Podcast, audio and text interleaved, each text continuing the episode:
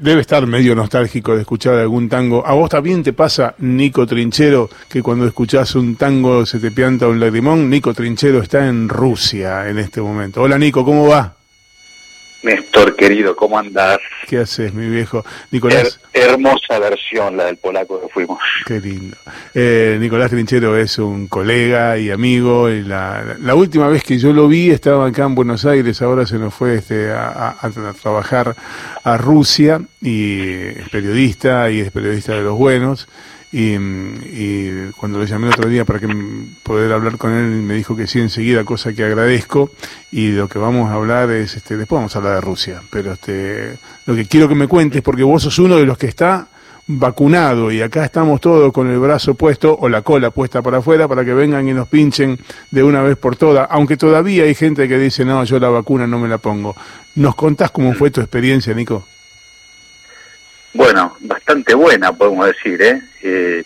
me he sorprendido también porque la mayoría de mis compañeros que, que se vacunaron también, que se ofrecieron, se ofrecieron como voluntarios, eh, tuvieron algún tipo de reacción, ¿no? Eh, fiebre, dolores. Algunos la pasaron un poquito mal durante la, la madrugada, después de la primera o la segunda dosis. Eh, tengo un compañero que llegó a 39 y un poco más de fiebre. ¿no? Eh, pero bueno, eso con una consulta telefónica de los médicos que están a cargo, te recetan o te indican un paracetamol. Eh, bueno, después de un tiempito baja esa fiebre. Eh, tampoco es que dura tanto ni, ni uno ni uno se siente morir en ese momento, si, según me dijeron mis compañeros. Pero en mi caso no sufrí nada. Es decir, que la, vacuna, y después de la segunda. En, en, algunos casos la vacuna puede levantarte temperatura y dolores del cuerpo como si tuvieras una gripe, una cosa así. Digo, es bueno saberlo porque este, aquí teóricamente el presidente Alberto Fernández anunció ayer que antes de fin de año se van a vacunar 300.000 personas y unos 5 millones en enero y otro tanto en, en febrero. Bueno, es bueno saber esto, estar avisados de esto. Sí, después de, de 42 días más o menos, eh, se empieza, va, ya tenés, a los 42 días ya tenés una buena cantidad de anticuerpos. Lo pude comprobar yo, lo comprobaron mis compañeros también. Ah, contame eso. nos hicimos. ¿A vos te hicieron eh, estudios posteriores a la aplicación de la vacuna y qué, qué, te, qué te dio? Sí. Nos hacemos un anticuerpo después de, de 42 días, después de las dos dosis sería, ¿no? la, segunda dosis es a los 21 días, eh, y, bueno, ese resultado de que tarda 24 horas nos dio una buena cantidad de anticuerpos, mucho más de lo estimado como óptimo, ¿no? Son diferentes escalas dependiendo del laboratorio, pero por ejemplo a mí me dio seis veces más de lo indicado. Eh, y bueno, eso eh, es a los 42 días, pero en verdad los anticuerpos empiezan a generarse pocos días después de la primera, lo que pasa es que se alcanza el nivel eh, estimado, óptimo, mejor dicho, después de, a partir de los 28 en adelante. Nico, ¿qué tal? Buen día. Eh, ¿Y cuánto te duran esos anticuerpos que decís que están ahí en el, en el tope de gama, bien altos en, a los 42 días de la aplicación de la segunda dosis? Eso todavía está en estudio, ¿no? Dependiendo de cada uno pero se estima que pueden durar eh, seis meses por lo menos. Eh, bueno, a ver, empezamos con los voluntarios de la tercera fase en septiembre, primeros días de septiembre, ¿no? Hasta ahora no no hay indicaciones oficiales, información oficial que diga que ya desde septiembre han empezado a bajar esos anticuerpos, ¿no? Pero bueno, hay que esperar un poco más.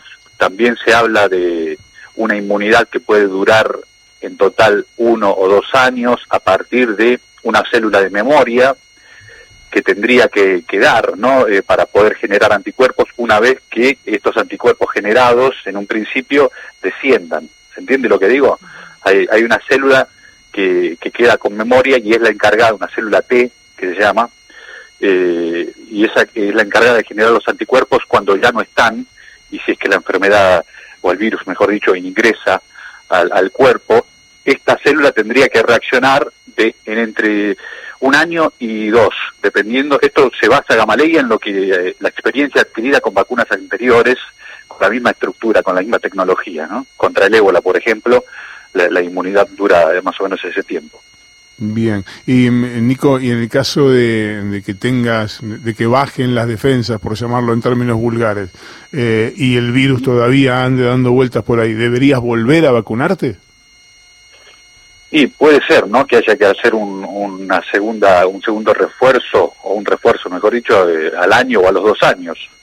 Quizás, no sé, la, la gripe, uno para la gripe tiene que vacunarse todos los años, teóricamente, Sí, lo que quieren, ¿no? Sí. Eh, quizás puede ser lo mismo con esto. Pero bueno, haber que esperar un tiempo más para saberlo finalmente. Bien. ¿Y cómo reacciona la, la sociedad rusa frente a la vacuna? A- aquí hay, no sé si vos estás más o menos al tanto de lo que anda pasando por aquí, pero hay algunos movimientos que son antivacunas que están diciendo que de- desde que con la vacuna te van a meter este un microchip en el cerebro para volverte comunista como Putin, hasta que eso te modifica el ADN y en consecuencia vas a cambiar tus apetencias sexuales, tus apetencias ideológicas, tus gustos ideológicos y demás. Esas cosas que parecen joda están pasando aquí en Argentina. Sí. Por eso pregunto, ¿cómo es la reacción de la sociedad rusa, en líneas generales, respecto de la vacuna? Gente con esos delirios hay en todo el mundo. Ah, bien. aquí también alguno que otro, ¿no? Eh, los, los más, los que más escuchan, que no quieren por ahora, tienen que ver con esperar a mayores resultados, ¿no? A, a mayor certeza con respecto a la eficacia y a que no hay efectos eh, adversos a largo plazo. Yo creo que, bueno, es una posición respetable al menos la que tiene esa gente, pero eh, lo cierto es que el costo también puede ser eh, grande, digo. Eh, cuanto más estamos sin estar eh, eh, cubiertos frente o protegidos frente al virus, más puede durar la pandemia. ¿no? ¿Y ya- ya llegamos, empezaron? llevamos un año. ¿Ya empezaron, empezó la vacunación masiva en Rusia? Mañana, Ajá, ah, mañana a partir de las 8 de la mañana ya hay 70 centros hospitalarios en Moscú, en Moscú eh, abiertos para empezar a, a vacunar voluntariamente y, y gratuitamente. Ajá. ¿Y hay alguna em, alguna prioridad? Aquí se van a vacunar primero a los mayores de 60 años, los que tengan como comorbilidades, fuerzas de seguridad, este, médicos. ¿Ahí también hay una prioridad respecto de quiénes se vacunan primero? La misma, la misma aquí. Ajá. Pero bueno, calculo que también si alguno menor a 60 años y trabajador que no sea esencial quiere vacunarse, quizás tenga también la oportunidad, ¿no? Bien. Eh, ¿Alguna pregunta más sobre la vacuna? Eh, ¿puedo, ¿Puedo preguntar este a nivel personal? ¿Cómo es vivir en Rusia? ¿Qué temperatura tenés en este momento en Moscú? Ahora, a ver, para, no, no estamos tan frío todavía, ¿eh? A ver, Eh, más o menos menos 5 grados, menos 4. a 4 grados bajo cero y no están tan fríos. Eh, No estamos tan fríos por ahora. ¿qué, cu- qué es un día frío en Moscú? Muy frío, muy frío, puede llegar a ser eh, menos 25 quizás, ¿no? Los últimos dos inviernos no fueron tan fríos. Habrá llegado a menos 20 eh, en algún momento de enero, pero los últimos dos eh, inviernos, según mi, exper- mi experiencia, bastante menos fríos que los anteriores. ¿Y, y cómo es este vivir en Moscú? La verdad que es lindo, ¿eh? O sea, no, es- no es, eh, es muy diferente a lo que uno pueda eh, tener en Buenos Aires, pero, pero es una vida también de ciudad igual, ¿no? Con los mismos ritmos, podría Mm. decirse.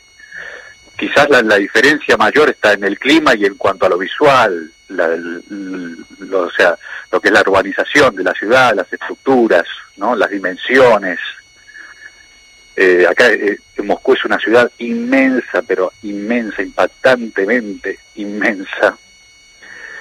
Eh, pero bueno, es lindo, la verdad. Quizás hay algunas algunas diferencias también con los gustos de los sabores, la consistencia de la comida.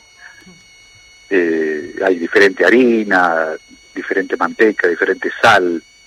¿Cuánto No, hace que no te clavas pero- un choripán? Vos, acá tengo el problema con el choripán, es que la, la mayoría de los chorizos acá están hechos con una tripa eh, sintética, podría decirse, tipo silicona, ¿no? que se- obviamente se puede comer, pero no es tripa natural, Claro. como estamos acostumbrados nosotros. Y la verdad que ahí hay es una diferencia grande para mí, ¿eh?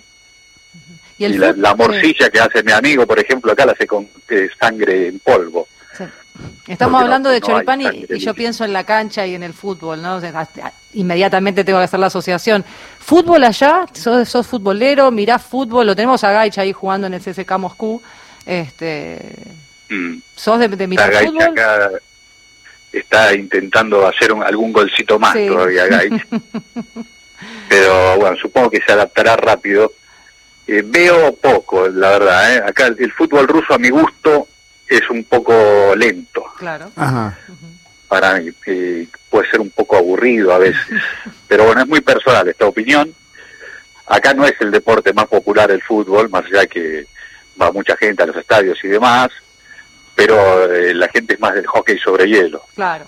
claro. y de deportes de invierno en general. Además me imagino que un día de 20 grados bajo cero ir a la cancha debe ser complicado, ¿no? Claro. No, ya ahora ya termina la temporada acá. Claro. Hasta marzo no vuelven a jugar. Eh, Nico, ¿y con el idioma? Y ahí estamos, eh, estudiando un poquito. Empecé ahora hace dos meses a darle un poco intensivo, tres horas por semana con la profe que viene a casa, Ajá. pero qué sé yo, es difícil, es difícil. es, es tan, quizá es tan complejo o más, un poquito más, no más, que el español, que tampoco es un idioma fácil para los que no lo hablan, ¿no? Claro, pero arrancar, ir del español hacia el ruso debe ser complejo, ¿no? No digamos ya leer en Es cirílico, complejo, es otra- ¿no? Los eso es caracteres. fácil, ¿eh? Yo- Miércoles, ¿me, me decís que es más fácil leer en cirílico que hablar en ruso? Sí, eh, suena, suena loco, pero es así. Porque las letras, aprenderse las letras es bastante fácil. Muchas son iguales y otras son parecidas, ¿no? Entonces podés leer sin saber lo que decís. Claro, mira qué lindo. O sea, por fonética no sé, pero sí sé lo que estoy leyendo. Do- dos consultas en términos de, de aprovechar la circunstancia eh, y la, la distancia. eh, vimos en todas partes lo que fue la muerte de Maradona en Rusia. Y acá pegó también, ¿eh? Obviamente no tanto como en Argentina, ¿no? Sí, claro. Pero, pero qué sé yo, pasan cosas muy locas. Yo, ni, ni bien eh, empezó a circular la noticia, yo empecé a recibir mensajes de rusos que eh, me saludaban, ¿no? Sus condolencias me enviaban mis compañeros Ah, mira. rusos del canal, por ejemplo. Eh, después, a, la- a las pocas horas, también en la puerta de la embajada argentina acá en Moscú, dejaron una pelota vieja que le pusieron eh, Diego Gracias en, en ruso. Sí. Y bueno, después la, la gente de la embajada salió, la puso arriba de una mesa con la bandera argentina, flores, y a medida que fue pasando el tiempo, fueron dejando ofrendas en la puerta de la embajada, ¿no? Eh, carteles, banderas, flores y, y demás, que bueno, quedó ahí durante un tiempito. Hay fotos si quieren verlo. Eh, pero sí, también llegó aquí y hay mucha gente que ni es fanática del fútbol, pero lo conocen a Diego y lo quieren. No sé cómo, pero lo quieren. Nico, un millón de gracias. Un millón de gracias por atendernos, por el contacto, por contarnos la experiencia, las personales y también la de la vacuna. Y, y nada, te esperamos por acá cuando andes por acá para tomarnos una birra. Ojalá sea pronto, ojalá. Los No, extraño. No te digo una birra helada porque de cosas heladas debes estar hasta la coronilla, ¿no? No, si tengo que ir en, en invierno a Buenos Aires después de acá, la verdad que un poco lo voy a sufrir, pero bueno, lo voy a tener que hacer quizás. Pero si venís en invierno a Buenos Aires, acá andas en musculosa. Acá un día frío debe ser 3, 4, 5 grados y vos venís de 20 bajo cero, andas en musculosa por la calle. Y ahora vacunado y con anticuerpos más todavía. Nicolás Trinchero, un colega, amigo en, en Moscú, contándonos la experiencia con la vacuna rusa. Gracias, Nico, un abrazo grande. Abrazo grande para ustedes.